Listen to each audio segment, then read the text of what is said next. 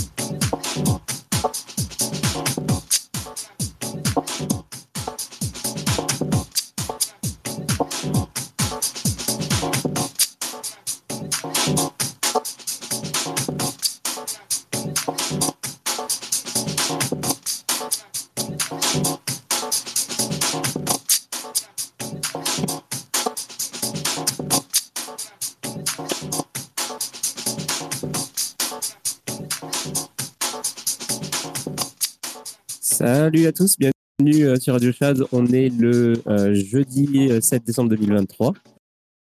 Et puis ce soir, on fait une soirée spéciale, ah, bah, comme toutes les semaines en fait, géopolitique, géoéconomie. Mais le thème de ce soir, c'est la Guyane et le Venezuela. Deux pays qui, qui vont peut-être se fighter, on ne sait pas encore. Mais ce soir, on va en parler, on va essayer de voir qu'est-ce qui se passe là-bas, qui sont les protagonistes, etc. etc. Euh, et, comme chaque semaine, euh, pour m'accompagner, euh, Vincent, ça va? Ben écoute, ça va et toi? Ça va, ça va. Alors, hop, voilà. Je, je, C'était un peu le bordel avec mon son. on est trois. Salut Riku. Genre, c'est ça y est, tout le monde a déserté. Je sais pas ce qui se passe. Euh, mais euh, ça, peut-être que les gens vont arriver euh, bien tranquille.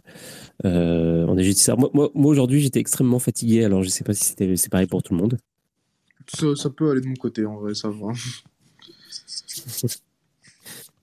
alors ouais, alors la Guyane, bah, c'est fou, c'est fou cette histoire quand même. On Bah non, c'est ça.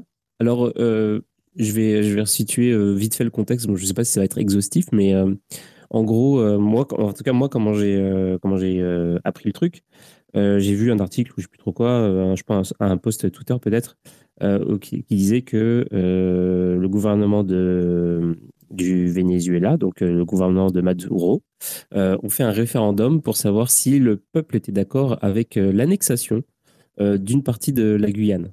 C'est ça. Euh, et euh, donc ça, c'était le début. Et quand on en, a parlé tous les deux, euh, le vote n'était pas encore fait, je crois. Non. Et le vote a eu lieu ce week-end, si je dis pas de conneries. Et ils ont voté oui à 98%. C'est ça, il y a eu 89% de, de vote, mais le, le, gros bémol, on va dire, c'est qu'on n'a pas le chiffre, en fait. Hein. Officiellement, on n'a pas le chiffre de nombre de, de participations qu'il y a eu, en fait. C'est qu'on a le résultat définitif, mais on ne sait pas le nombre de gens exactement qui ont voté oui blancs, non, et on n'a pas le nombre de gens qui sont allés aux urnes. Et ça, justement, ça fait actuellement polémique parce que, bah, parce que si effectivement, je dis un, chiffre au hasard, mais entre 100 000 personnes qui ont voté et 1 million, il y a une belle différence, tu vois. Et ça, ils ont, le gouvernement, en tout cas, euh, on va dire, actuel de Maduro, euh, n'a pas accepté de vouloir divulguer ces chiffres, et pourtant, qui sont quand même. Euh, en soit décisif, non, on s'en fout. Mais ça a quand même donné un point de vue sur le sur l'opinion publique vénézuélienne. On ne sait pas si c'est la majorité de la population ou c'est une partie minime de la population finalement qui, qui a voté pour ça. C'est une inconnu totale. Et puis, et puis pour, pour être tout à fait honnête, quand tu as 98% de vote oui, bon, tu te dis genre autant faker, euh, autant faker le résultat, tu peux aussi faker le nombre de, euh, de, gens qui sont allés aux urnes. c'est véritablement ça le souci actuel. Hein. Donc euh, après, en soi, le référendum, c'est en fait c'est pas c'est ce que je disais avec un, collègue à moi, c'est que c'était pas un référendum qui était nécessaire en fait s'il voulait se, enfin réintégrer la partie de l'Esquibo au Venezuela. C'était ce qu'on appelle en fait c'est un référendum consultatif. Donc en fait c'était juste entre guillemets pour avoir un soutien de l'opinion publique dans le cas où il faudrait cette action-là. Mais ce n'était pas du tout un référendum comme si euh, il y avait des partis d'opposition, etc., qui, où effectivement il y aurait eu un vote de oui ou non, est-ce qu'on peut le faire, tu vois? Et c'est pas comme mmh. nous quand on lance euh, une guerre, euh, il y a des partis d'opposition, il y a des débats, euh, c'est à la télé, à des congrès, à des parlements, etc. Ça, c'était juste un référendum. Vraiment, pour moi, et ça, c'est vraiment mon avis personnel, pour moi, c'est purement politique parce que Nicolas Maduro, il est, de nouveau en campagne électorale pour être officiellement, entre guillemets, euh, euh, président de la République bolivarienne du Venezuela, depuis que justement les États-Unis, en fait, ont levé partiellement une partie des sanctions qui, sont, qui y sont depuis 2015 et c'est le mois dernier que Biden l'administration Biden a enlevé des sanctions, notamment sur les exportations de pétrole, de gaz, et sur, euh, en partie sur les marchés financiers pour justement potentiellement se refinancer. Euh, et en contrepartie, que le pays organise des élections démocratiques et libres pour 2024. Et en fait, au il y a. Euh, ouais, dis-moi. Non, bah, bah juste pour finir sur cette partie-là, en fait, du coup, il y a eu l'opposition qui a organisé en fait les primaire préélectorale euh, en octobre du coup 2023, malgré hein, la désapprobation du gouvernement officiel. Et en fait, cette primaire de base, elle a attiré 2,4 millions d'électeurs, ce qui en fait euh, était largement de delà du consensus qui était, qui était engagé. Et du coup, en fait, le fait d'avoir autant d'électeurs, ça donnait le ton sur la, enfin, potentiellement la capacité du gouvernement à engager une vraie machine, machine politique et à mobiliser finalement des électeurs. Et en fait, à, à cette primaire préélectorale, c'est l'opposition qui a gagné. Du coup, Maduro, pour moi, encore une fois, c'est personnel, c'est un peu l'avis de certains aussi, on va dire, analystes, il fait un peu ce coup, euh, ce coup politique pour faire pression à l'opposition pour que justement celle-ci aussi prenne position sur un sujet sensible.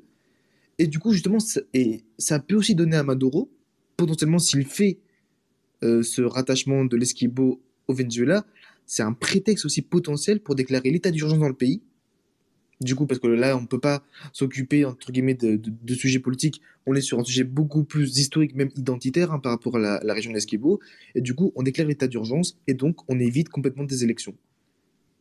Donc, il y a certaines personnes, c'est aussi de mon avis, que euh, ça, ça peut être un coup politique et pas, c'est pas vraiment du tout comme. Euh, on va dire, euh, aussi on va dire, primordial d'un point de vue historique et identitaire que la Russie avec l'Ukraine, par exemple, pour faire un parallèle rapide. Ouais. Je, vais, je vais abonder dans ton sens. Après, je te donnerai la, parole, Riku, promis. C'est juste que euh, ce que tu viens de dire, en fait, j'ai lu un, j'ai lu un truc quasi similaire à ce que tu as dit. Je pense même un petit peu plus hardcore. C'est dans The Guardian, alimenté par Reuters. il disait que effectivement, c'était peut-être un un truc uniquement politique, comme tu viens de dire, pour euh, tester euh, l'opposition, mais surtout pour euh, leur tendre un piège, un peu comme on, avait suspecté Poutine de faire avec, avec le groupe Wagner. Tu quand ils ont fait, quand ils sont allés sur, quand ils sont allés sur, quand ils ont, sont allés vers Moscou, et qu'ils rencontraient toutes sortes de, factions sur leur chemin. Et les mecs qui se ralliaient à Wagner, après, ils se sont défoncés, je crois, par, par Poutine parce que ils ont, bah, ils sont gris, ils ont, ils ont trahi, ils ont trahi l'empire. et donc du coup, genre, enfin le, le, truc qui est écrit dans dans le dans le dans la revue, enfin dans dans l'article, c'était que éventuellement c'était peut-être un coup comme ça. Et je crois même qu'il y a un type qui s'est fait emprisonner dans la foulée. Je crois, c'est le, je sais plus si c'est le responsable de l'opposition ou euh, putain, il faudrait que je retrouve euh, la personne, mais euh, il y a eu des mouvements politiques assez intenses suite à ça. Et effectivement, ça pourrait juste être. mais moi, franchement, je rejoins, c'est l'avis personnel que j'ai sur cette situation-là, parce que, en fait, il n'a pas besoin. En fait, il n'avait pas besoin d'un référendum, il, il, pouvait le faire depuis tant d'années en soi. Hein. La région d'Esquibo, sachant que c'est entre guillemets, c'est un conflit, c'est un conflit, c'est, on va dire, comment dire, c'est une situation conflictuelle, on va dire, euh, qui date depuis 200 ans. Hein. Officiellement, ça a commencé vraiment en 1814. Et depuis tant d'années, alors Maduro, il n'est pas là effectivement depuis 1814, mais avant lui, il y avait Hugo Chavez qui était lui aussi pour une réintégration de la région d'Esquibo euh, au Venezuela. Et de, mais Maduro, il est là depuis 2013. Euh, depuis tant d'années, il pouvait le faire. C'est qu'il y a eu d'autres facteurs qui sont rentrés en compte, notamment cette campagne électorale qui est primordiale, notamment pour lui, euh, et bien sûr, les, ressources aussi bien pétrolières qui sont en fait gigantesques, mais aussi le bauxite, l'or, le zinc qui est là-bas. Euh, voilà. Donc ça, c'était vraiment, c'est ça se sent que c'est beaucoup plus politique euh, qu'autre chose finalement, parce que ce, ce coup qu'il veut, qu'il veut faire, il peut le faire quand il peut le faire quand il veut. Dans l'article dont je parle, c'est écrit à un moment donné, le gouvernement de, Maduro a arrêté mercredi, donc hier, l'opposant Roberto Abdul pour trahison présumée liée au référendum et a déclaré que des mandats d'arrêt avaient également été lancés contre trois membres du personnel de la campagne de la candidate de l'opposition à la présidentielle, Maria Corina C'est en, plein cours, en fait, les, mandats d'arrêt. Ouais, c'est fou. Euh, ouais, alors, euh, du coup, euh, tu voulais dire quelque chose? Salut? Salut, bonsoir. Euh, bah, désolé, ça a coupé parce que j'ai plus de voix parce que j'ai hurlé pendant une fête là. Euh, ça a coupé parce que j'étais dehors et que X c'est capricieux. Bon voilà. Et en fait, je voulais intervenir parce qu'au début, j'ai lu la Guyane, mais on parle bien de la Guyana. La Guyana, oui, pas la Guyane française. Je suis pas expert en géopolitique. Voilà. Parce qu'au début, j'ai eu peur en fait je me suis dit, euh, j'ai loupé, comme j'étais une fête, je me suis dit, j'ai loupé, j'ai loupé un épisode, il y a quelque chose qui s'est produit. Et la Guyana, effectivement, j'ai entendu parler de ça. Euh, parce que ça serait la Guyane, effectivement, euh, là, on se laisserait pas faire, par contre. Oui, c'est sûr. Mais la Guyane, c'est, ça s'appelle aussi Guyane, non? En fait, t'as la, Guyana, du coup, t'as, t'as, mais t'as la Guyane française qui fait partie des dom-toms la France. Mais, en français, on dit pas Guyane et Guyane française On dit Guyane aussi. Mais ça, c'est. Enfin, je trouve que c'est une erreur d'ailleurs euh, d'orthographe de dire Guyane alors qu'en fait, c'est deux choses différentes. Enfin, deux mêmes pays différents. Mais on dit Guyane. Pour ceux qui savent pas. Euh, française. Ouais, pour ceux qui savent pas, donc en Amérique du Sud, dans la partie nord, euh, il y a pour dresser le tableau, donc en haut, tout en haut, il y a le Venezuela. En fait, il y a quatre, quatre quatre pays comme ça collés les uns à côté des autres. Donc le plus à gauche, c'est le Venezuela. Ensuite, il y a la Guyane. Ensuite, il y a le Suriname. Et ensuite, il y a la Guyane française. Donc, en fait, une espèce de truc de sandwich euh, chelou. Et d'ailleurs, au Suriname, on va peut-être euh, en parler un tout petit peu après parce que euh, ils ont apparemment ils ont des contrats là qui arrivent pour le pour le pétrole. Ah, je ne prendrai pas la parole ce soir, mais c'était juste pour ça. Et puis juste pour dire, effectivement, on sent bien qu'on est un tournant de l'histoire parce qu'il y a énormément de tensions géopolitique autour des énergies fossiles. Ça n'arrête pas. Euh, là, j'ai entendu parler de la Russie qui a mis en, place un, un brise-glace euh, nucléaire là, pour euh, aller. On sait très bien qu'ils ont des velléités sur l'Alaska pour aller, pas, pas l'Alaska, le, enfin, le pôle Nord, l'Arctique, pour aller récupérer du pétrole. Et, et ça, c'est clair et net qu'en ce moment, le pétrole, il va immanquablement, il va venir à manquer dans les années qui viennent. Donc tout ça, c'est tout ça, ça va amener à des, à des, à des conflits. Voilà, c'est tout ce que j'avais à dire. Je vous laisse euh, tranquille. Je vais, je vais pas intervenir. C'était, euh, c'était juste pour poser cette question. Ok, merci. Et puis euh, bon, bon, je sais pas ce que tu es en train de faire, mais bon, ce truc-là. Bah, je vais prendre ma douche et je vous écoute. ok, bonne douche. Mais euh, ouais, donc du coup, c'est ça. Alors, est-ce que. Euh, donc, après, moi, je, mentionne des trucs, mais après, je ne suis, pas, je suis pas du tout un, spécialiste. Mais euh, du coup, est-ce que c'est quoi cette histoire de, de Guyana Alors, ce que j'ai vu, c'est que donc, donc, on va dire Guyana pour pour pour ouais, ouais, c'est vraiment le mmh. donc, en, fait, c'est un pays qui est comme alors j'ai pas très bien compris. Apparemment, les, le tracé des frontières a été fait il y a genre à peu près 100 ans par je sais plus qui. Et, euh, et en fait, le Venezuela a toujours contesté quelque part ce truc-là et ils disent qu'ils ont toujours dit qu'il y a une partie, donc la partie gauche, euh, en fait, les trois quarts du, du pays qu'il a, euh, je sais plus le nom, est-ce qu'il est est qu quelque chose? Esquibo euh, leur, leur, appartient. Euh, est-ce que tu en sais un petit peu plus là-dessus? Ouais, ouais, ouais, ça carrément, je suis pas mal renseigné à ce niveau-là. En fait, de base, la, la Guyana, j'allais dire Guyana aussi, Guyana, avant, ça, appartenait aux Anglais. En fait, quand on parle d'il y a 100 ans, il y a 100 ans, c'était une colonie anglaise et ça a pris son indépendance en 1966. Mais en fait, 100 ans avant, donc en fait, si on compare aujourd'hui, ça fait 200 ans, il y avait les conquêtes portugaises et espagnoles dans, ces, dans, l'Amérique latine globale, hein, que ce soit au, Brésil, euh, en Argentine, au Venezuela, Guyana, etc. Donc avant, c'était les Espagnols et les Portugais qui étaient là-bas. Et en fait, en 1814, lorsque les, les Anglais sont, arrivés, c'est les Pays-Bas euh, également qui ont. Euh, il y avait donc oui, Pays-Bas, Portugal et, Espagne. Les Pays-Bas en fait ont cédé leur colonie donc des Sesquibo. Il y avait aussi le Demarara et à Berbis aux Anglais. Et en fait, avec ces trois territoires-là, les Anglais les ont unifiés et on a appelé ça la Guyane, donc la Guyana britannique à cette époque-là.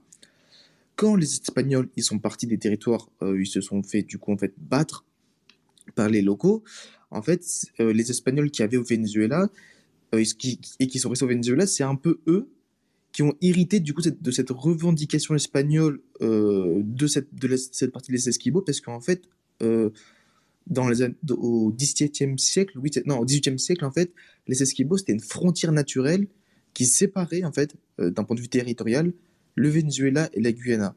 Donc, en fait, s'il n'y avait pas d'appartenance, on va dire, il n'y a pas de souveraineté euh, d'un des deux pays, c'était une frontière naturelle, et on pouvait effectivement, bah, les, deux avaient le droit euh, de trouver les, ressources naturelles qu'il y avait là-bas.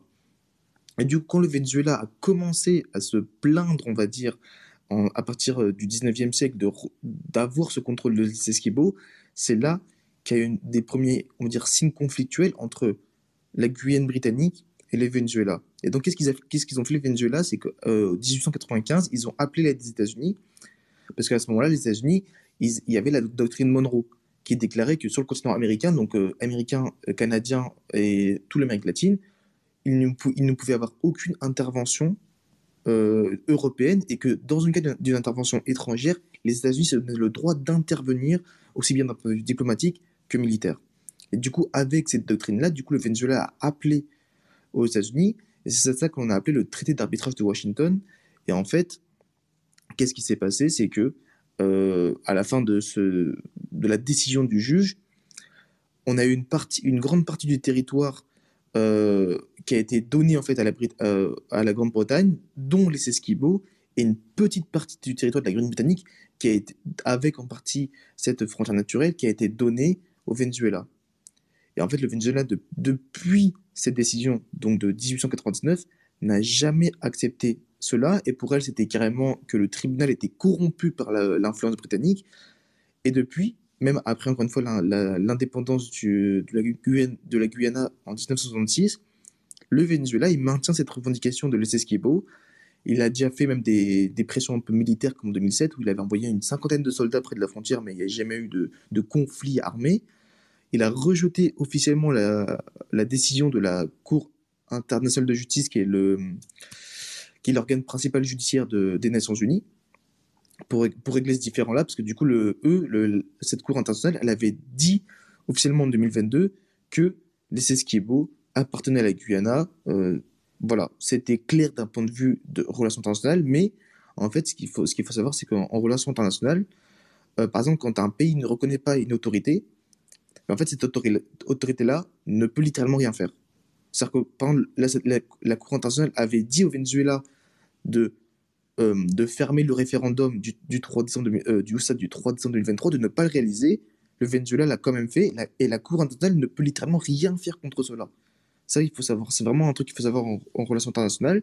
Et en fait, du coup, même malgré cette décision des États-Unis en 1899, cette décision de la Cour internationale de justice, en fait, depuis tout ce temps-là, le Venezuela, il, se, il revendique cette, cette partie du territoire. Et jusqu'à aujourd'hui, en fait, ça n'a jamais été un conflit qui a été réglé. Voilà pour la partie un peu, un peu historique de la chose. Ok. Et du coup, euh, est-ce qu'on sait pourquoi ils sont, ils ont jamais euh, fait le move en fait pour y aller, pour aller chercher le truc? C'est juste parce qu'ils sont, ils sont pas assez forts euh, militairement en fait? bah en fait, il y a plusieurs raisons. Alors avant, le Hugo Chavez était un peu moins radical que Maduro, c'est-à-dire qu'il était, on va dire, dans une logique effectivement de de réintégrer le, la Guyana, mais c'était pas, on va dire, un objectifs premier. C'était plus on va dire, un objectif politique, tu sais, comme un, politicien parle, je vais faire ça, histoire de ramener en fait une partie de l'opinion publique pour lui. Mais il faut savoir qu'en fait, euh, le, Venezuela, euh, depuis euh, l'effondrement des prix du pétrole au début des années 2000, sachant que c'est un pays qui a un peu subi ce qu'on appelle la malédiction des matières premières, qui en fait se uniquement pour développer son économie sur les exportations de pétrole avec leur compagnie publique PDVSA, qui est d'ailleurs actuellement contrôlée par, par les militaires de Maduro, en fait, euh, depuis que ces prix ont chuté, euh, le pays est dans une crise économique totale, enfin économique, sociale, politique totale. Ils ont pris 250% d'inflation. Il y a, il y a environ 87% de la population qui est pauvre, qui est sous le seuil de pauvreté, et 91% qui sont dans l'extrême pauvreté, pour donner des quelques petits chiffres. Euh, sur les 32 ministères euh, du, Venezuela, tu en as 12 qui sont contrôlés par des militaires, donc c'est vraiment presque une, forme de dictature militaire. Et en fait, finalement, malgré que le Venezuela, c'est les premières réserves de pétrole euh, au monde, hein, et les huitièmes réserves de pétrole de gaz au monde, en fait, c'est entièrement, tout ça là est entièrement contrôlé par, euh, les régimes militaires depuis Maduros et un peu avant celui-ci. Il n'y a pas d'économie, quasiment tout le monde est au chômage, donc en fait, si tu veux, lancer même une guerre à ce niveau-là, en fait, les, gouvernements, à ce moment-là, savaient que l'opinion publique n'allait pas suivre, parce qu'ils s'en foutent que le, Venezuela réintègre une partie du, du territoire. Eux, ce qu'ils veulent, c'est juste à manger, pouvoir faire des études, avoir un travail. En fait, ça, depuis le Venezuela, ça fait maintenant bientôt 20 ans qu'ils ont des situations économiques et sociales euh, catastrophiques, et pour l'instant, ça ne s'arrange pas du tout d'ailleurs. Et parce que militairement parlant, ils ont, ils ont la force. Hein. Militairement, en termes d'ombre d'hommes, en termes euh, de puissance militaire, que ce soit des drones, des chars, des missiles balistiques, des munitions, ils ont même le soutien de la Russie d'ailleurs, ils écrasent le Venezuela, on va dire, dans l'absolu en 1v1. Ça, ils le savent, ils ont, ils, ont la force diplomatique et militaire pour le faire. En fait, qui mais les crises. Qui c'est qui écrase le Venezuela on le, le, ouais, le Venezuela écrase les Guyana sans, sans, sans, souci dans l'absolu. Hein. Ah, il n'y a pas d'intervention, euh, par exemple, de, de l'Angleterre ou des États-Unis ou du Brésil. Hein. Je parle vraiment dans, dans, ce genre de cas. Mais euh, voilà, les raisons de pourquoi ils ne peuvent pas euh, intervenir, c'est pour toute cette crise sociale et économique qui explose le pays depuis bientôt 20 ans. Quoi. Ah ouais. Mais euh, d'ailleurs, du coup, je me pose la question inverse, parce que si, tu vois, genre, les, Américains, ils sont connus pour avoir, entre guillemets, apporté la démocratie dans des pays très lointains, alors qu'on sait que c'était pour les ressources, ce genre de trucs. Pourquoi ils n'ont pas fait ça avec le Venezuela? Oh, ils sont, c'est regardez, euh, comme c'est un dictateur, euh, on y va, hop, ils prennent tout le, ils prennent le contrôle de, tout le, pétrole et le gaz. GG. Tu voulais dire que, les États-Unis interviennent au Venezuela, c'est ça? Ouais, ouais, pourquoi ils n'ont pas fait ça? Ah, mais ils l'ont fait, ils ont juste échoué. ils l'ont fait sous, sous ah, Hugo Chavez, hein, et ils l'ont fait sous Nicolas Maduro, justement, parce que Nicolas Maduro, pour lui, depuis 2015, euh, il, a truqué et volé les élections euh, du Venezuela. eux, ils ne le reconnaissent pas, les États-Unis, et plus de 50 pays dans le monde, dont le Brésil, qui est le principal partenaire commercial du Venezuela, ne reconnaît pas Nicolas Maduro comme le président officiel euh, du Venezuela. Et donc, qu'est-ce qui s'est passé? Qu'en fait, ils ont, mis, ils ont mis plein de sanctions sur lui, sanctions sur lui, sur son gouvernement, sur l'entreprise, bah, notamment sur l'entreprise publique PDVSA d'exploitation de pétrole.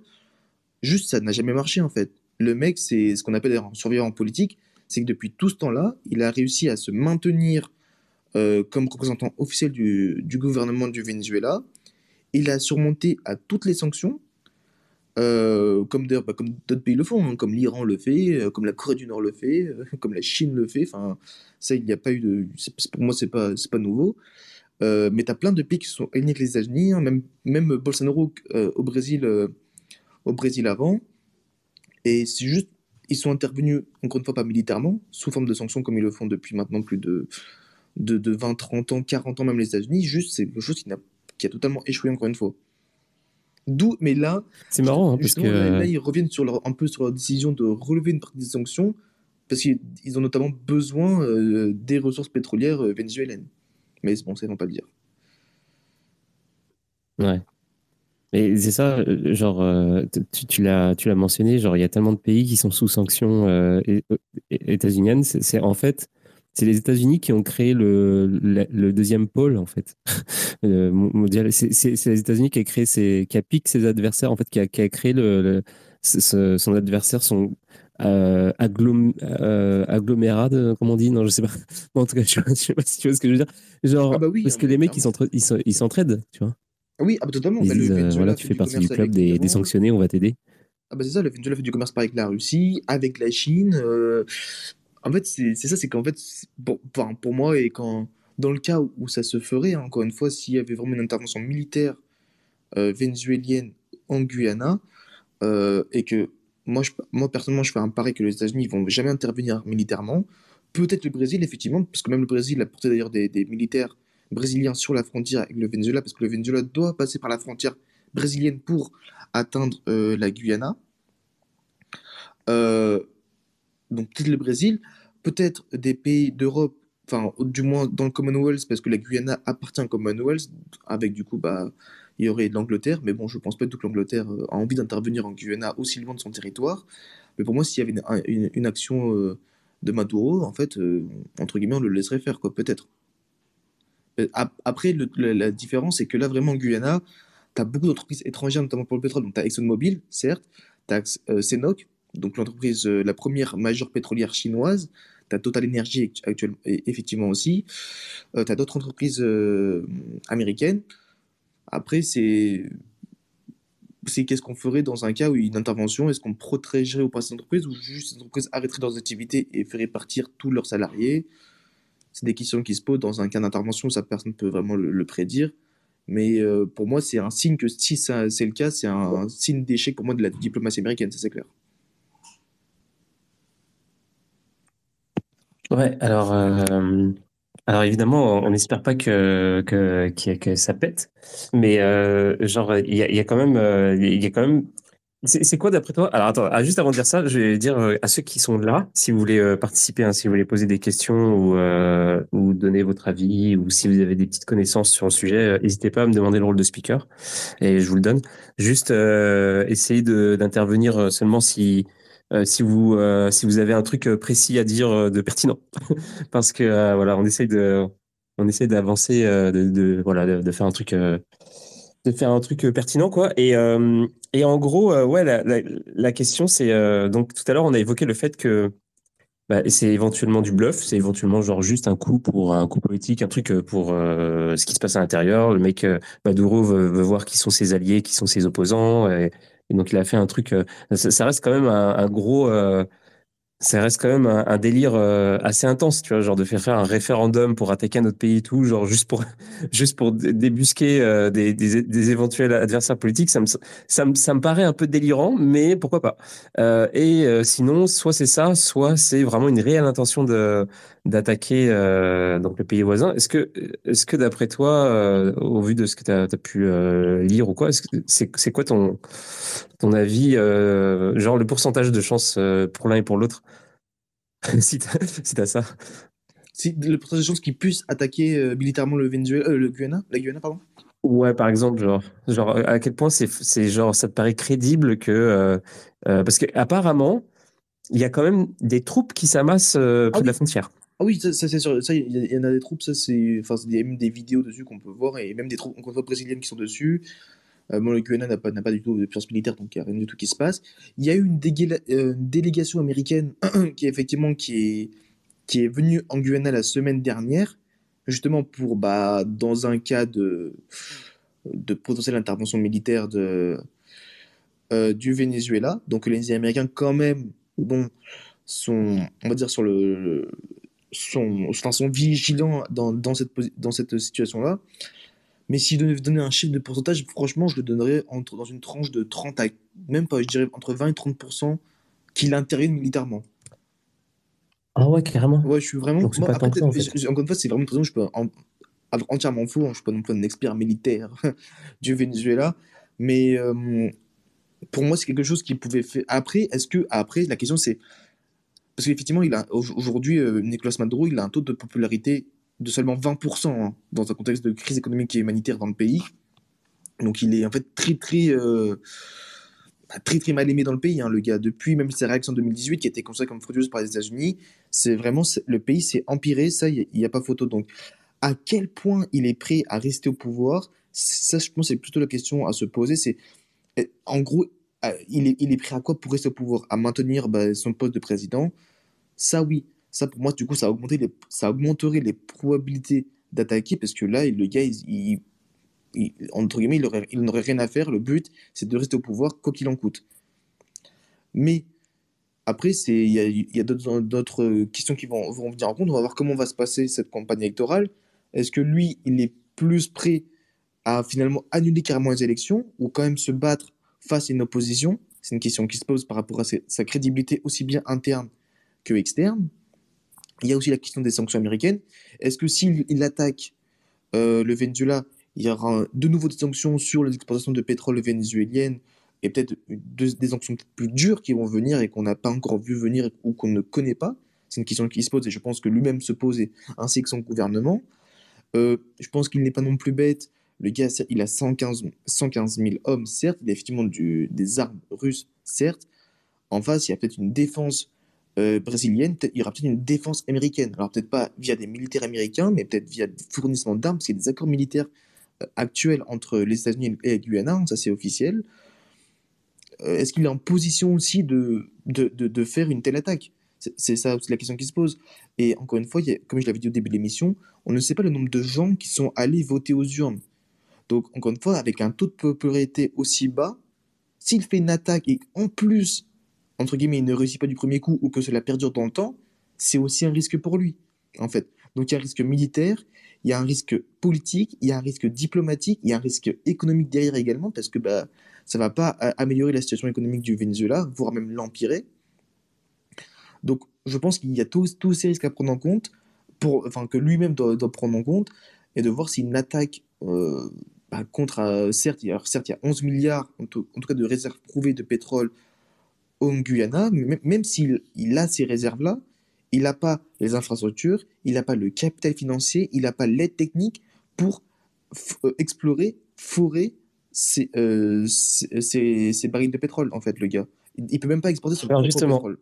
Donc euh, voilà. Ça c'est parfait parce que tu fais le, tu fais le pont, ça, va faire le pont parfait pour les, les, questions que je voulais, enfin la question multiple que je voulais poser, c'est c'est quoi ces relations bah, Je vais commencer avec, en fait les deux qui m'intéressent, c'est le Brésil et la Chine. Parce que le Brésil, parce que c'est juste à côté, et puis la Chine, parce que euh, niveau aide en infrastructure, euh, nouveaux contrats, etc., euh, je me dis que peut-être qu'il y a des choses à faire. Alors, ce serait quoi tu, connais le, tu connais ces relations avec le Brésil? Parce que le Brésil, ils ont fait un article, enfin, ils ont fait un article, n'importe quoi. Ils ont, dans l'article que, j'ai cité tout à l'heure, ça parlait du, Brésil qui disait que donc Lula, il, avait appelé au calme et qu'il était prêt à, à se déplacer pour, pour entamer des discussions avec avec euh, Maduro. Et j'ai trouvé ça hyper, euh, hyper consensuel comme euh, réaction. Je me suis dit, ça se trouve, ça se trouve, bon après, c'est, je veux pas faire le complotiste non plus, mais ça se trouve, c'est un coup, il y a une partie d'échecs qui joue et peut-être qu'ils vont, ils vont essayer d'obtenir, genre Lula, il va, il va aider Maduro à obtenir peut-être, je sais pas, des, trucs en plus, juste, sans, il fait semblant d'attaquer pour juste avoir, pour grappiller quelques, quelques trucs, je sais pas. Je, bah, je, suis un peu vague dans mes. De base, Lula, il, euh, il aime pas du tout Maduro. Hein. Enfin, il y avait Bolsonaro, Lula, c'est même beaucoup de gouvernements avant euh, ceux-ci n'ont pas soutenu. La gauche brésilienne n'a jamais soutenu euh, Nicolas Maduro depuis tant, tant d'années en fait. Donc en fait, il n'y a pas vraiment d'entente entre les pays. Alors ça, dans des ententes diplomatiques, comme, comme plein de pays. mais il faut savoir que déjà, c'est l'un des premiers partenaires commerciaux du Venezuela du Venezuela et Brésil. Hein. Le, Brésil exporte beaucoup, aussi bien de produits, produits notamment là-bas, de produits manufacturés euh, vers le Venezuela, parce que le Venezuela, encore une fois, ils n'ont rien du tout. Ils n'ont pas de terre agricole, ils, ne peuvent pas exploiter leur pétrole ni leur gaz. Alors ils exportent. Euh, en novembre, les chiffres de novembre, c'est la production pétrolière du Venezuela, c'était 735 000 barils par jour. On estime qu'en fin d'année, il pourrait atteindre les 900 000, 935 000 barils par jour. Euh, quand on remonte aux années 90, la production c'était de 3 millions de barils par jour. Donc on voit vraiment la descente aux enfers. Ils ont pas d'industrie dans les transports, dans l'agriculture, euh, euh, dans les dans, dans, dans l'énergie. Ils ont c'est un pays qui n'a rien. Le Venezuela, il n'y a aucune puissance de frappe d'un point de vue économique ou d'un point de vue financier. Ils ne peuvent, ils ne peuvent même plus se financer via les marchés financiers. Ils ont, des, ils ont une dette, je ne vais pas donner les chiffres. donc, ils ont besoin en fait d'importer des pays experts, notamment du Brésil, de l'Argentine, euh, de l'Argentine également, qui sont vraiment ces deux premiers partenaires commerciaux. Euh, donc ça, le Brésil, il sait qu'il a un effet de levier euh, d'un point de vue économique. Il sait aussi qu'il a un effet de levier d'un point de vue territorial, parce que comme je l'ai dit, le Venezuela doit passer par la frontière brésilienne pour atteindre la Guyana. Et aujourd'hui, le Brésil a fermé ses frontières justement aux soldats, aux soldats vénézuéliens. Et donc ça, il y aura sûrement un, un potentiel de négociation sur ce, sur ce sujet-là. Après, qu'est-ce que le Venezuela peut en tirer? Euh, Bon, bah, pas grand-chose, parce qu'il est dépendant aussi bien économiquement que militairement par rapport au, territoire du Brésil pour atteindre la Guyane. Donc c'est plutôt le Brésil qui a un avantage, en fait, sur le Venezuela et faire un coup de pression sur le Venezuela pour éviter un conflit, parce que c'est pas dans l'intérêt du Brésil euh, d'avoir un conflit, en fait, en Amérique latine. Le Brésil est on va dire, en pleine expansion économique actuellement. il y a les BRICS, il va, rejoindre l'OPEP à partir de janvier 2024. Euh, c'est un pays qui est en fait en train de devenir aussi une très très grande puissance euh, pétrolière. Hein. Derrière les États-Unis, en 2023, c'était celle qui, c'était le pays qui faisait partie de, l'expansion euh, de la production pétrolière dans le monde.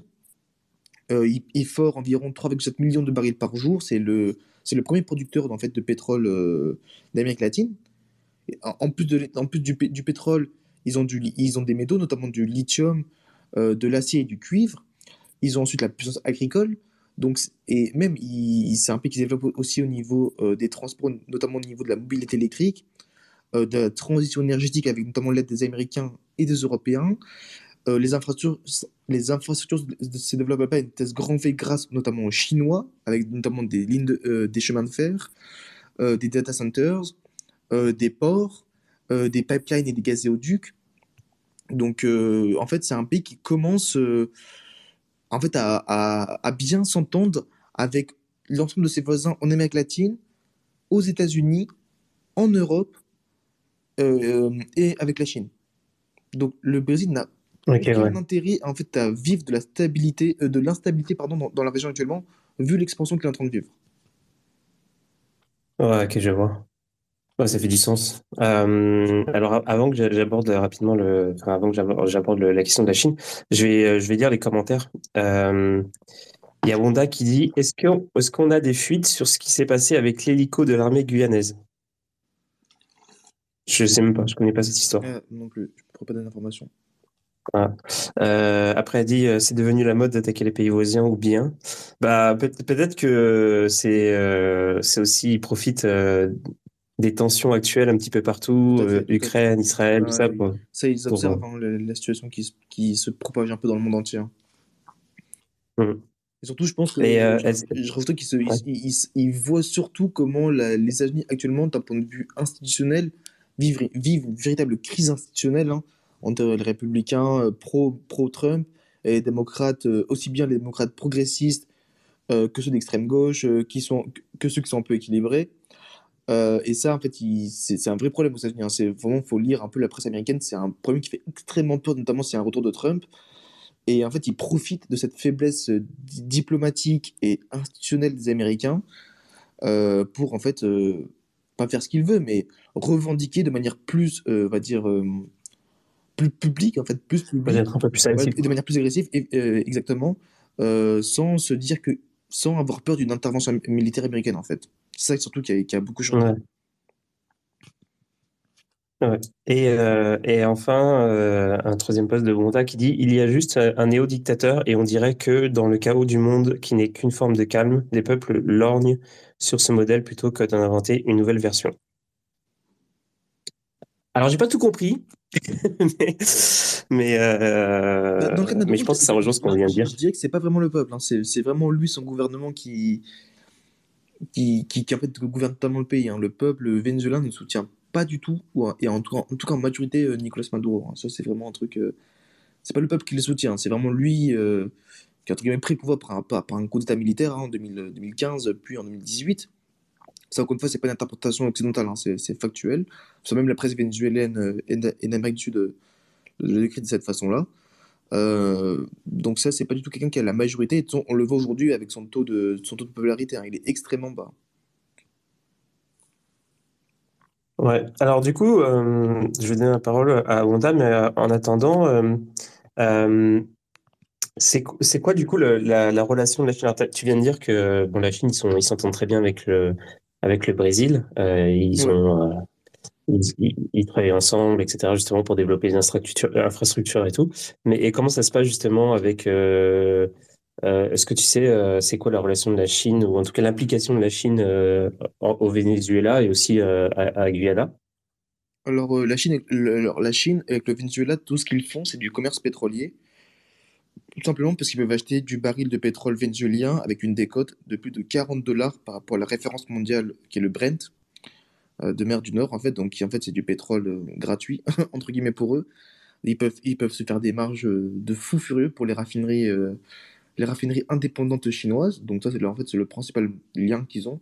Sinon, la Chine n'intervient pas du tout sur le territoire vénézuélien. alors, ils n'ont pas participé aux sanctions, enfin, c'est des sanctions américaines en fait qui sur Nicolas Maduro, c'est même pas des sanctions internationales, donc ça n'a même pas lieu de, parler de la Chine à ce niveau-là. C'est tout, tout, ce qui se passe, voilà. C'est du pétrole gratuit. Et en Guyane, la Guyana, pardon, tout ce qui se passe, encore une fois, c'est que CNOOC, donc comme j'ai dit, la majeure pétrolière chinoise, donc la première majeure pétrolière chinoise, fort du pétrole guyanais avec le consortium qui est dirigé par euh, ExxonMobil, du coup l'entreprise euh, non étatique américaine. C'est tout ce qui se passe. En fait, c'est juste, on est juste là pour prendre, euh, pour prendre du pétrole, quoi. ok, ouais. Ok. C'est les Wanda. dire. Comment ça va, Wanda?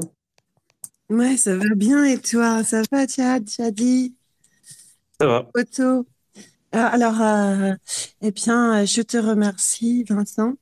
C'est hyper intéressant. Je ne connaissais pas cette situation. Donc, du coup, je me suis rencardée vite fait. Alors, c'est vrai que je me posais cette question, vu que tu décrivais euh, celui qui est aux manettes, en fait, du Venezuela comme quelqu'un qui a qui a finalement mis en œuvre toute euh, stratégie possible pour euh, garder euh, les pouvoirs. Et du coup, je ne savais pas si il était poussé par un peuple un peu perdu ou pas, ou si vraiment il a mis en œuvre ben, toutes les bonnes vieilles méthodes. Ça date de Chomsky, hein, donc c'est quelque part même vieux comme le monde, l'art de la guerre. Et pour réussir à avoir ce pouvoir, mais il en fait quoi? Il en fait quoi si finalement il finit par euh, tendre les fesses à la Chine, excuse-moi l'expression, mais euh, au final, euh, s'il n'est pas capable de finalement bah, de valoriser toutes les matières premières que tu évoquais et qui sont là dans, son pays, valoriser les, talents et proposer un autre modèle, c'est bien gentil de cracher sur les démocraties. Qui, enfin, qui avant étaient prêtes à intervenir partout pour tout et n'importe quoi, mais aujourd'hui, en vrai, elles ont plus les moyens, elles sont à sec, elles sont à terre, elles sont séchées, et au final, quand tu vois effectivement le Sénat, euh, le Congrès américain qui, commence à dire, ben non, on va pas aider l'Ukraine, euh, voilà, on va plus aider. Euh, après, c'est peut-être plus près, hein, tu me diras, le Venezuela, mais est-ce qu'ils vont aider là-bas? Je, je, je sais pas. J'espère qu'il leur arrivera rien parce que. du coup, c'est très pauvre le, le Guyane.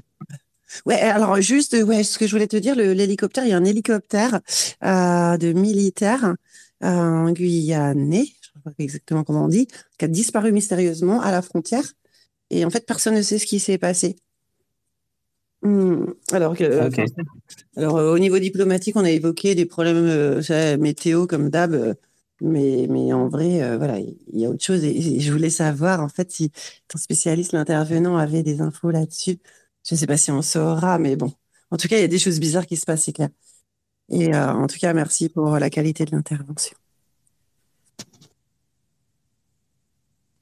Bah écoute, euh, merci, merci à toi pour ton commentaire. Effectivement, c'était euh, je, viens de voir l'info de l'hélicoptère de l'armée du Guyana, du Guyana, effectivement, qui a disparu bah, en fait hier, tout simplement. Et je crois qu'en fait depuis, il n'y a pas eu de news, d'après ce que, ce, que je lis, mais je me pencherai là-dessus parce que du coup, moi, j'avais vraiment pas vu l'information à ce niveau-là. Il a vraiment disparu des frontières au niveau, enfin, disparu des radars au niveau de la frontière avec, le Venezuela. Et il n'y a, eu pas, il y a plus d'indication de tir, en tout cas, qui, qui aurait pu, qui aurait pu l'abattre. Donc euh, ça, merci pour l'information, je, je, me pencherai dessus. Et concernant le fait que Maduro reste au pouvoir, en fait, c'est vraiment, alors là, c'est vraiment, euh, alors, je ne suis pas non plus un, un psychologue euh, des gens en pouvoir, parce qu'effectivement, il ne cherche pas du tout à développer hein, l'économie du pays malgré les grandes réserves de pétrole et de gaz qu'il a. Et de toute façon, j'ai envie de dire, il ne peut pas. Il y a eu trop d'années de sous-investissement dans les infrastructures énergétiques, euh, pétrolières et gazières, que ce soit en termes de pipeline, de gazéoducs, de main-d'œuvre, euh, de la partie d'extraction de, et de forage, de services pétroliers. Il n'y a vraiment rien du tout là-bas. Et encore une fois, l'entreprise publique vénézuélienne pardon, déjà manque totalement de capital et, sous contrôle militaire, qui n'ont aucun intérêt à développer le pays économique et ne savent même pas comment le faire, hein, encore une fois. Donc là, on est vraiment dans euh, garder le pouvoir pour garder le pouvoir, pour être sur la scène internationale, pour être celui qui va être le représentant pour faire totalement du commerce avec des pays euh, qui peuvent aider le Venezuela, notamment l'Iran et la Chine, comme, euh, comme je l'ai cité, auparavant. C'est tout. On n'est pas là pour, en tout cas, de faire que le, que le Venezuela pardon, devienne une plus grande puissance économique d'Amérique latine. En tout cas, il ne peut pas. les seuls intervenants qu'il y a, d'ailleurs, notamment américains, au Venezuela, c'est l'entreprise Chevron, euh, donc là, c'est les États-Unis qui ont finalement donné la licence officielle euh, de production et d'exportation de pétrole vénézuélien à l'entreprise Chevron, qui du coup l'exporte ensuite vers, les États-Unis. On parle actuellement de 200 000 barils par jour, hein, c'est vraiment euh, très minime. Ça s'arrête à là. Hein, là, on est vraiment dans de ça qui, a, ça qui apparaît le pouvoir pour, pour en avoir et pas pour forcément avoir des grands plans futur économique, euh, social, politique, etc. Le reste vraiment au pouvoir le plus longtemps possible. Et ça s'arrête là. Et d'ailleurs, c'est même c'est un peu le terme que lui-même et des gens de son gouvernement utilisent. Hein, pour, euh, je les cite un peu en parlant de cela. Vincent, on est d'accord. Euh, tu penses que le okay. Va. bon, mais alors, du coup. Ah, il y a qui parle. C'est marrant parce que. Ah, ah pardon, j'ai pas entendu. Bah oui, parce que je pense que tu m'entends pas là. Est-ce que Riku parle là? Oui, il parle. C'est pas bon, tu l'entends pas, ah, il parle. J'ai des. Ok, je vais, je vais partir et, et, revenir. Sinon, moi, je pars et je reviens. Je, je pars et je reviens.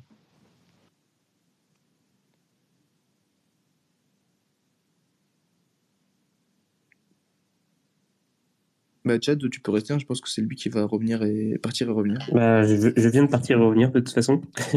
Donc, ah, euh, ouais, là, ça devrait fonctionner. Euh. Mais euh, ouais, en fait, c'est bon. Bah, en fait, j'ai pas vraiment de, j'ai pas vraiment d'autres interrogations.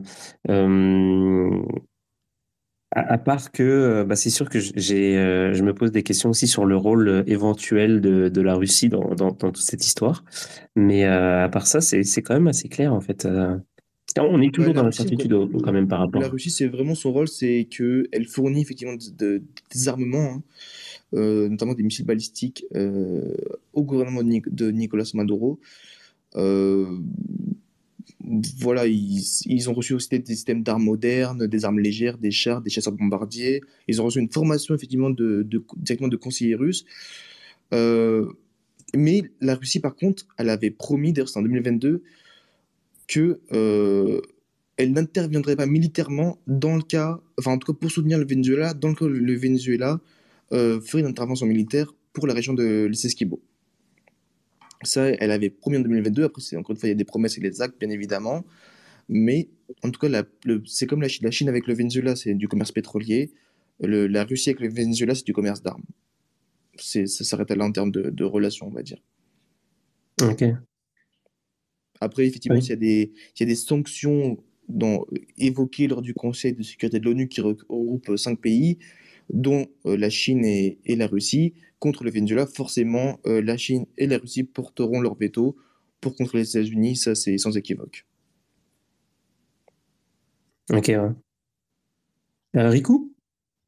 Ouais, désolé, parce que X, des fois il y a des petits bugs ou c'est moi qui l'utilise mal, ça peut arriver. non, c'est X. Je, peux, confirmer.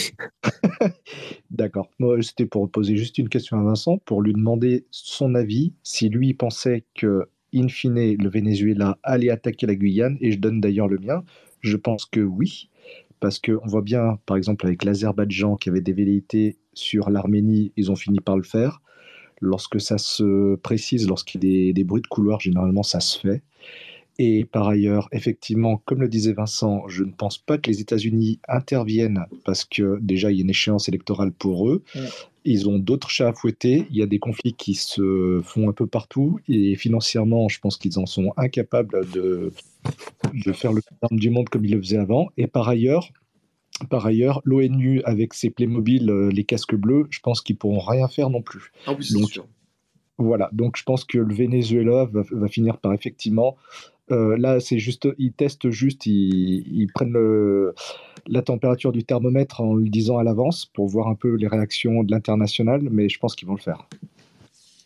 Euh, moi, de mon côté, comme je l'avais dit un peu en, début, milieu sur des missions, moi, je suis un peu moins convaincu. Après, encore une fois, personne peut, personne peut, prédire l'avenir parce qu'encore une fois, il y a les risques territoriaux avec le Brésil, euh, le risque politique euh, par rapport à l'opinion publique, euh, le risque militaire, encore une fois, que c'est. Alors, effectivement, selon le consensus général, quand on voit des, analystes, de, des anciens militaires, des généraux, etc., effectivement, si le Venezuela attaque la Guyana, il n'y a aucune intervention militaire, aussi bien du Brésil que des États-Unis que de l'Angleterre c'est une victoire sans équivoque. Et franchement, euh, clairement, quand on voit la puissance militaire euh, du Venezuela, bon, ça, franchement, ça se fait ça. Normalement, hein, ça se fait en 2-3 jours. Ça, y a...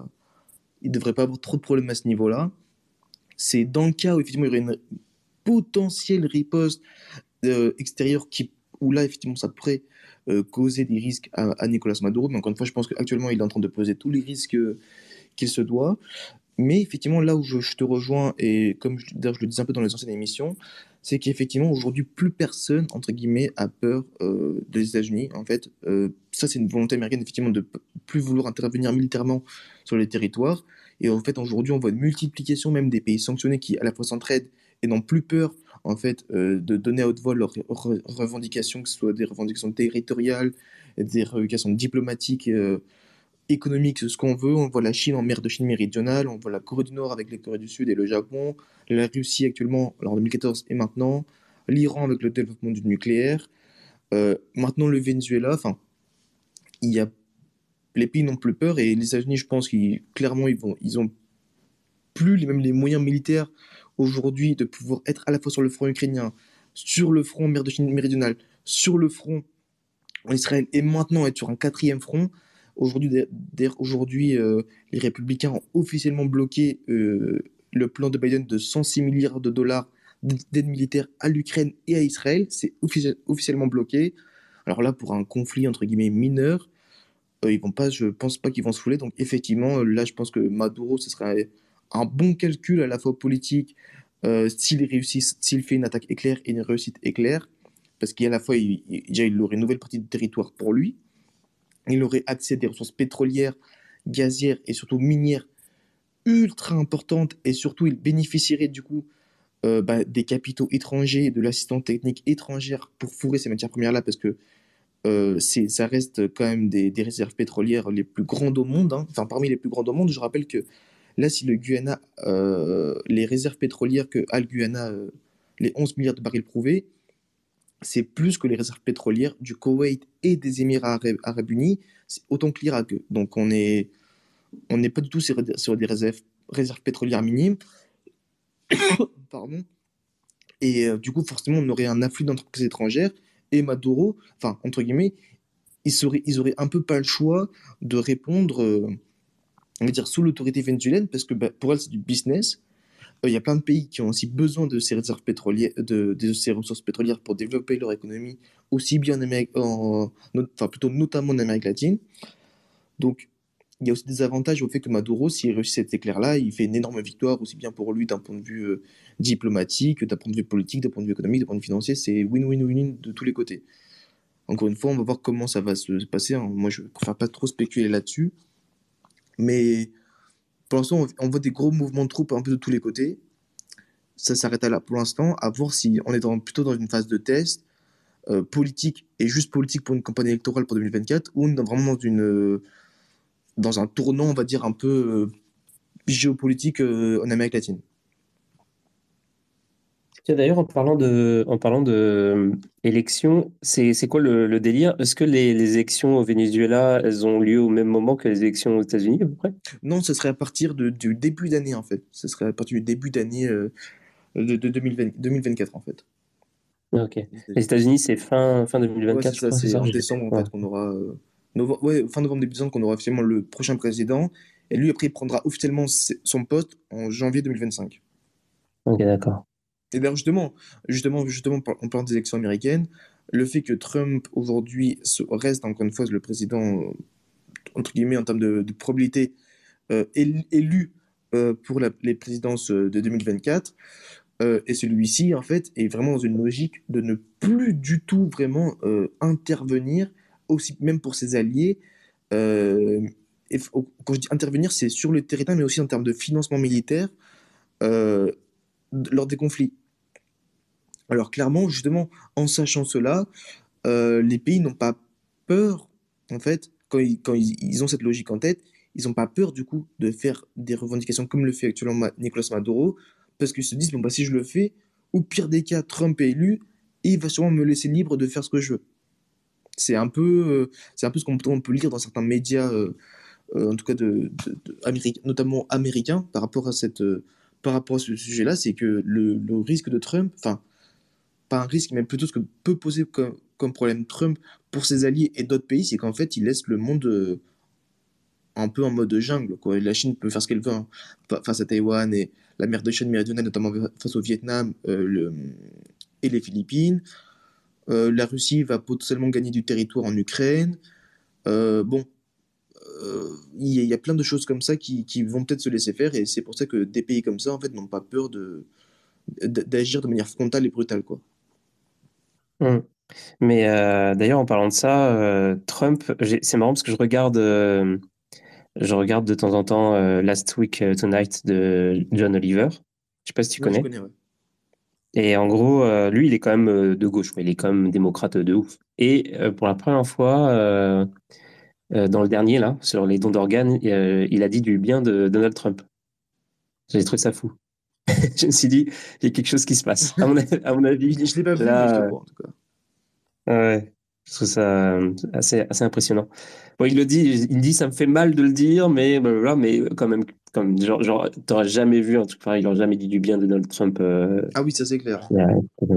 Surtout quand on voit effectivement les extrémistes un peu de, enfin des extrémistes, les gens d'extrême gauche, pardon, pour, euh, pardon pour le, le petit lapsus, d'extrême gauche démocrate c'est pas eux qui sont les vraiment eux qui sont souvent vraiment les, les plus anti-Trump euh, qui sont notamment ah dans, dans, la dans la Chambre des représentants.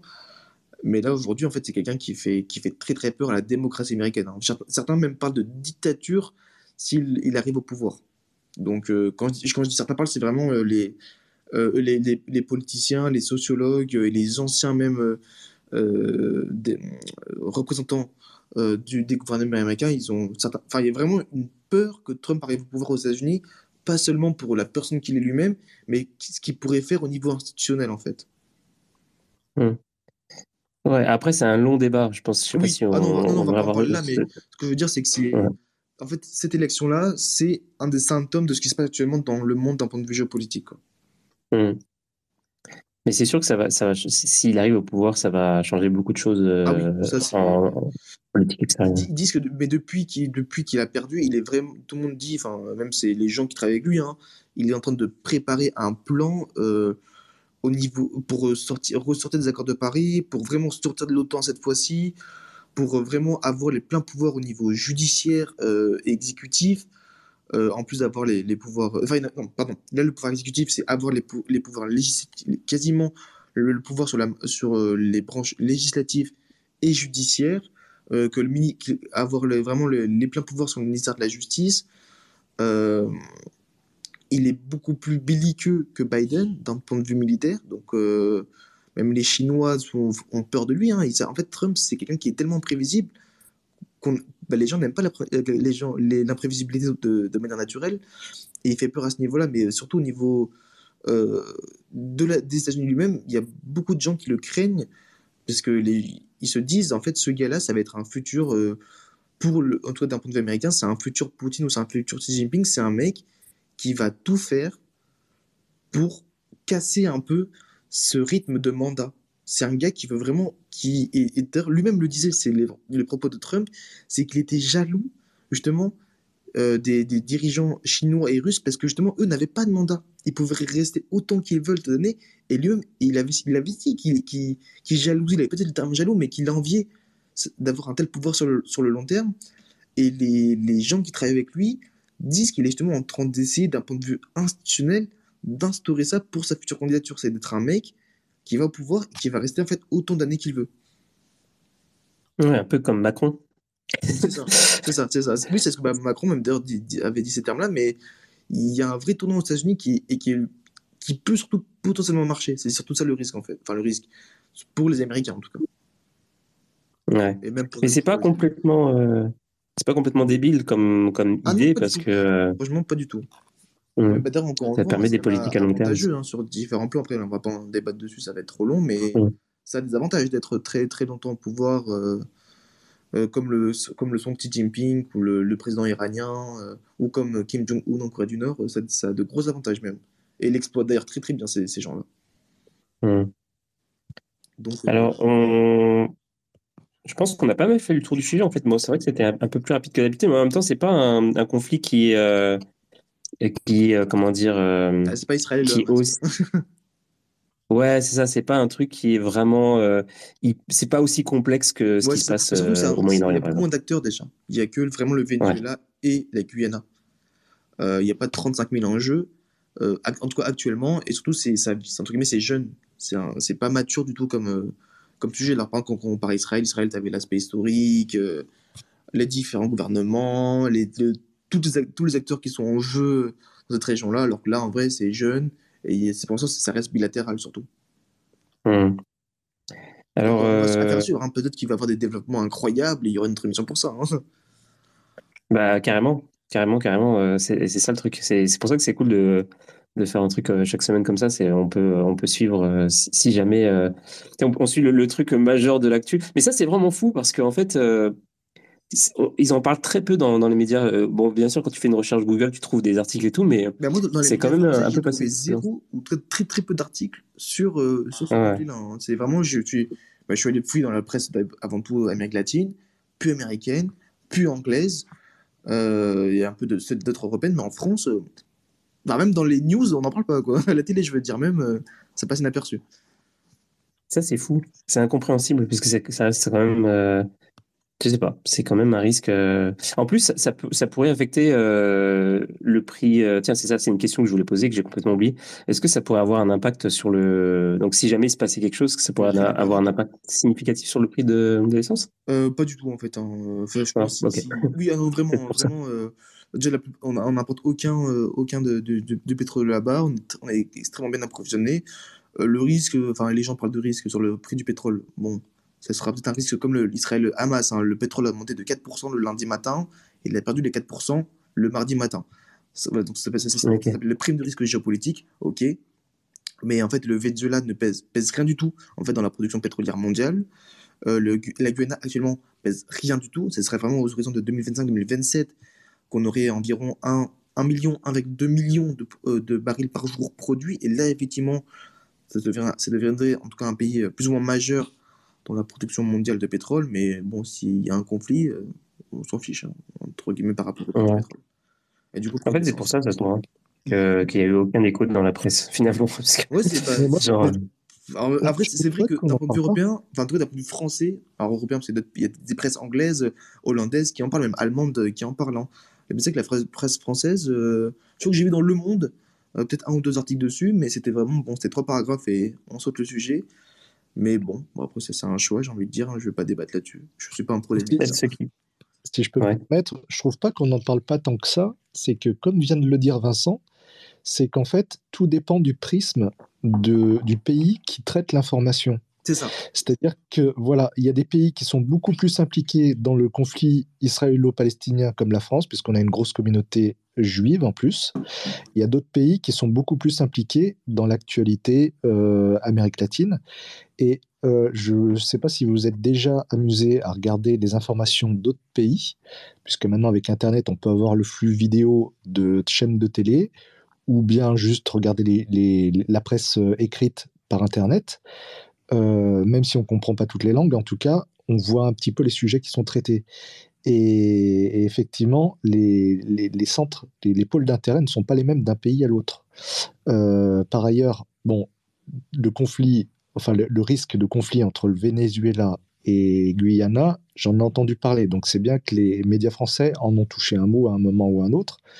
Mais c'est vrai que c'est difficile pour la France de, faire un traitement de cette information, euh, déjà à l'ouverture d'un journal télé, et ensuite, surtout, d'en parler très longtemps. Alors, par exemple, quand il y avait eu un bank run au Venezuela, ils avaient bien traité le sujet, parce que c'était assez énorme. Mais pour ce genre de choses, non, c'est pas. C'est vrai que ça dépend de quel pays il le traite, quoi. Ouais, c'est exactement ça. Vraiment, un exemple dessus. Euh, Wanda, tu voulais dire euh, quelque chose? Je pense que ce sera après. Je pense que ce sera la dernière intervention pour ce soir. On va, clore le débat. Ah, et, enfin, oui, enfin, je voulais juste euh, partager euh, un certain nombre de sentiments. Il y a plusieurs choses hyper intéressantes qui ont été euh, dites. D'un côté, j'ai l'impression que c'est comme s'il allait y avoir un redessin de la cartographie du monde. C'est des courants euh, qui sont un peu partout, comme redessiner les frontières au regard, bah, peut-être, on appelle ça de la géopolitique. franchement, c'est plutôt de la bibi euh, géopolitique. C'est relié à du business, à, encore à l'exploitation, effectivement, des, endroits euh, vulnérables. Et comme il en reste, euh, il en reste encore quelques-uns, mais du coup, tout le monde veut sa part du gâteau. Enfin, c'est assez pathétique vu sous cet angle. pour Guyana, il me semble que le Brésil a pris position en disant qu'il défendrait cette partie euh, du monde. Alors, avec euh, le changement de gouvernement, s'il en est, on ne sait pas euh, ce que ça peut donner non plus. Pour la presse, ayant bossé en presse, tout se traite en, conférence de rédaction. La presse aujourd'hui a, un souci de modèle économique. Donc, en effet, on, on parle de ce qui va éventuellement le plus intéresser les gens et aujourd'hui, on est quand même dans une crise. Donc, euh, il y a des problèmes partout. Enfin, malheureusement, euh, les problèmes lointains euh, sont moins traités que les problèmes de proximité, j'ai envie de dire, même si c'est pas très bien choisi comme terme. Comme terme. Et et après, euh, Trump, euh, alors Trump, c'est un personnage hyper intéressant puisqu'il a réussi à éteindre des mecs de chez lui, de son bord. C'est quand même un type euh, qui a fait vaciller la démocratie, quoi. Enfin, c'est effectivement, c'est quelqu'un qui est très populaire. En plus, il est plus jeune, Biden, le pauvre. ça me fait mal au cœur quand je le vois tellement il est âgé. Il a fait son temps, mais c'est un vieux briscard il y a ce qu'on voit il y a tout ce qu'on voit pas. Est-ce que le politique aujourd'hui peut vraiment faire quelque chose? Alors sur, euh, d'autres cultures, oui. Mais euh, est-ce que les peuples, on va dire, un peu plus civilisés sont prêts à avoir euh, le même, le même type en mode dictateur pendant des années et des années, qui garde son pouvoir au prix de faire disparaître des gens, de les enfermer, de traquer des personnes qui, qui, euh, enfin, qui seraient influentes, euh, des fois même malgré elles, mais qui auraient d'autres idées. Je pense que c'est vraiment très compliqué, mais on, dirait que on se dessine, les choses se dessinent dans cette direction. Ce qui me fait euh, réfléchir aussi, ce qui me fait un peu peur, c'est que l'utopie ben, de nos démocraties n'a plus les moyens de ses ambitions. C'est dommage qu'il n'y a pas le bouton x2. Ah, ok. Ah, punaise.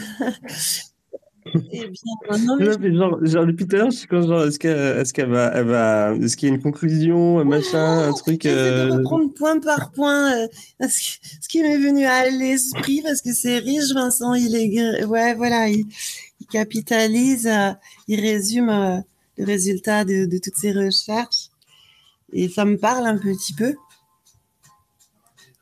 Mais, mais voilà, j'en sais Mais, c'est sûr qu'on ne va pas s'éterniser sur, sur Biden et, et, Trump. Euh, mais, peur, mais il est très fort et il faut, enfin, force est de constater, quelque part, il nique tout, quoi. Enfin, c'est horrible, mais, mais, mais voilà. après, est-ce qu'il fera ce qu'il dit? Parce qu'en vrai, une bonne vieille guerre, ça fait toujours tourner l'économie. Hmm. C'est facile de dire, je vais faire ci, je vais faire ça, mais en vrai, qui enfin, quel, gouvernement sur des temps si courts peut mettre en œuvre voilà ce qu'il a dit ça je voilà. Je je sais pas les gens mettent tout sur le dos des États en pensant qu'ils ont réponse à tout mais les choses sont beaucoup plus complexes. Et pour bah, moi je propose que je propose qu'on qu'on fasse le comment dire bah, qu'on attende la suite des événements, tout simplement. Et puis, euh, comme ça, euh, on, va savoir. Peut-être la semaine prochaine, on aura des, des euh, on aura des, des, retournements de situation de ouf. Ça se trouve, ils ont attaqué la Guyane. Ça se trouve, ça ne sera rien passé. Il y aura eu des négociations avec le Brésil. Et puis, bah, rien, rien du tout. Donc, moi, je vous propose que. bah, on, on s'en tienne là pour, pour cette émission ce soir et puis on, on, regarde qu'est-ce qui se passe et éventuellement la semaine prochaine on voit si on reparle de ça, s'il y a besoin de reparler de ça, ou euh, on, parlera d'un autre sujet euh, brûlant, de l'actualité euh, très chaude. Il y en a un qui va pas chômer, c'est Vincent. Hein Pourquoi tu dis ça? Parce que du coup, on parlait d'imprévisibilité aussi, mais peut-être qu'il y aura effectivement des infos toutes chaudes relatives à, au sujet d'aujourd'hui, au thème abordé, mais peut-être qu'il y ah aura entre-temps autre chose. Mais du coup, il devra faire des recherches en un temps record pour pouvoir euh, proposer euh, effectivement.